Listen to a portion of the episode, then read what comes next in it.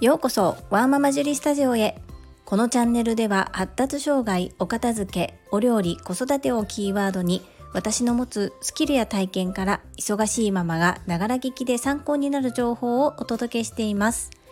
さて皆様いかがお過ごしでしょうか？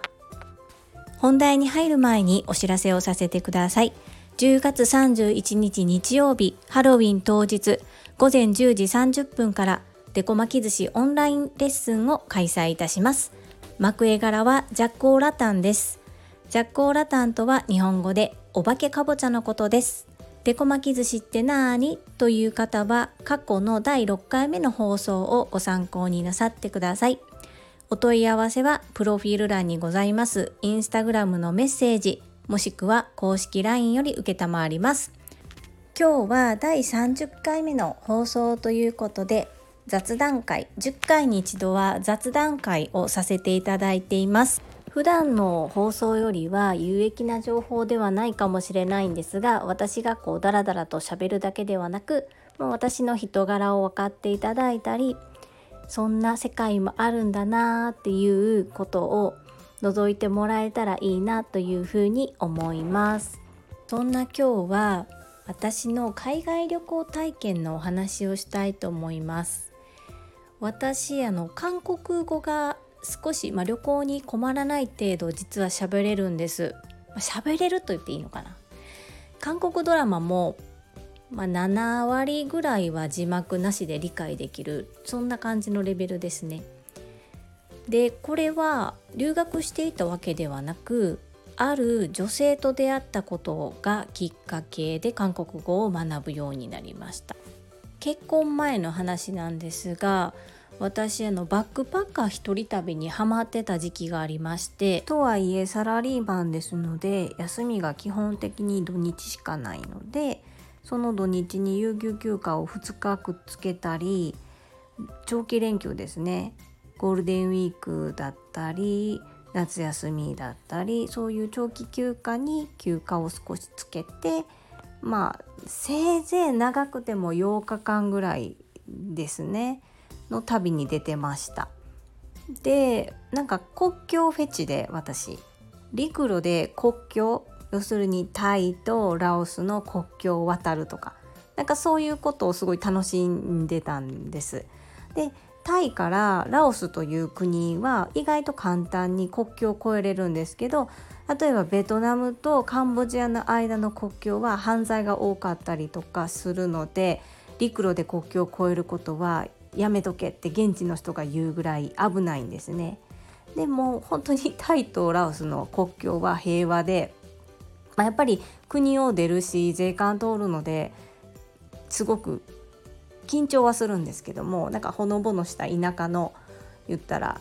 うんパーキングからパーキングへ抜けるようななんかそんなえこれでも国変わったのっていうような感じの、うん、国境でしたね。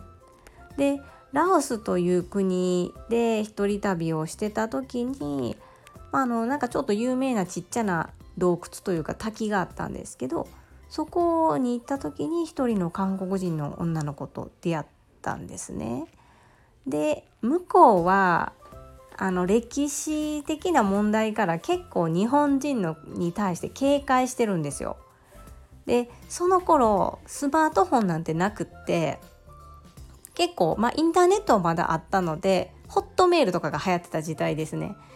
インターネットとかがまだあったのでまあ1日に1回2回ぐらいはみんなインターネットカフェに入ってメールしたりその頃ミクシーっていうのがちょっと今もあるのかな？流行っててでミクシーでちょっと今こんなことやってるよって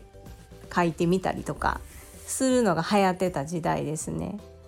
で、えっと、一人旅なので写真を撮りたかったら誰かに写真撮ってもらわないとダメなんです。今でこそスマートフォンがあるのであのスマホ持ってたらカメラいらないしカメラ持ってる人の方が少ないんですけど当時はデジタルカメラ持ち歩いてましたね。で一人旅の人同士で写真撮り合ったりとかしてで行き先が一緒だったらじゃあご飯一緒に食べようよみたいな感じで男女関係なく国籍関係なく現地の人旅人関係なくこう仲良くなれるようなそんなところがすごく好きでした。でその韓国人との彼女との会話は基本英語だったんですけど私こう一人旅してたっていうとすごく英語ができる人みたいに思われがちなんですが英語はもう本当に義務教育の範囲内のレベルでずば抜けてるわけでも特に英会話習っていてすごく喋れたわけでもないんですけど単語と笑顔があれば通じちゃうっていう感じで男前な感じで旅行してました。でその出会った韓国人の女の子もその当初は英語が全然でき私のできない私以上に英語ができなくて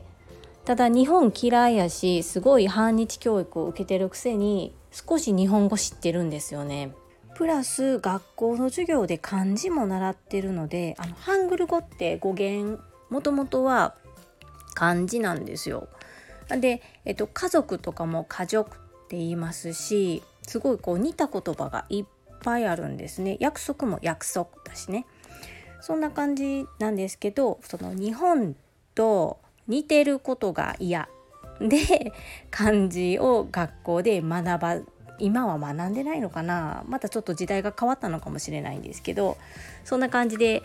あの日本大嫌いな国なんですね表向きは。でも国民性的にはすごく日本に関心があってってそんな状況で出会いましたね。でその友達とラオスで出会って1回目出会った時はすぐ別れるんですねお互いバイバイって行く方向違うしみたいな感じで。で、えっと、何日か過ごした後今度私またラオスから今度タイに国境を越えてで、えっと、電車でねそのラオスの国境近くのタイの土地からバンコク首都の方に電車で夜行列車で行く予定にしてたんですけどその電車の乗り場でまた再会したんですよ。でその時もまあお互い片言の英語なんですけど「おおあーなんかメール送ってんけど見た?」みたいな感じで「で同じ電車やん」みたいな「ただ席ちゃうよな」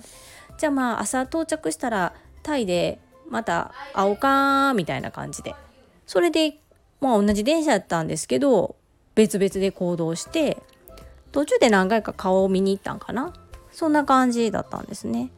でタイに着いてまあ、一緒に朝ごはん昼ごはん食べてでその日のうちに私がもう日本に戻らないといけなくって空港に向かうっていう時に、まあ、私別に今日暇やから見送りに行ってあげるっていう感じでタイのバンコクの空港まで一緒に来てくれたんですね。で忘れもしないですケンタッキーでソフトクリーム食べながら言われたんですこんな風に。実は私日本人と日本が大嫌いなのって言われたんですよ。私その瞬間サボイボタってうわ私このまま殺されるかもって思いましたでもその後すぐにその子が「でもあなたのこととあなたの家族友達は好きだよ」っていう風に言ってくれたんです。あそうなの？ありがとう。でその時思ったんですね。そう国と国はいがみ合ってるし韓国ではうん分厚さ1.5センチぐらいの反日教育だけの教科書があったりとかして私たちの想像を絶するような反日教育を受けてるんですね。なのでやっぱり固定概念っていうかこう国に植え付けられた日本のイメージがあったんです彼女も。でも人と人として私と接してくれた中で日本人イコール悪い人ばかりじゃないっていうことを感じてくれたみたいで再会を約束してそこで別れたんですね。でその後もちろん約束を守ろうっていうことで私から先に彼女の住む韓国のソウルへ会いに行きましたその時一番最初に言われたことがこれです。約束を守ってくれてありがとうって言われたんです。これもね日本人は約束を守らないっていう風な教育を受けてたそうで私が約束を守ったことがあのちょっと信頼につながった。そんな出来事でした。本当にもう彼女との話はいろいろありすぎて語り出すともうもう本当に何本あっても足りないんですけど出会いはそんな感じで、まあ、それがきっかけで私が韓国語を学ぶようになったっていうところですね。またこのお話続きしていきたいと思いますので ご興味ある方は是非あのまたお付き合いよろしくお願いいたします。それでは本日も最後までお聴きくださりありがとうございました。ママの笑顔サポーター、ジュリでした。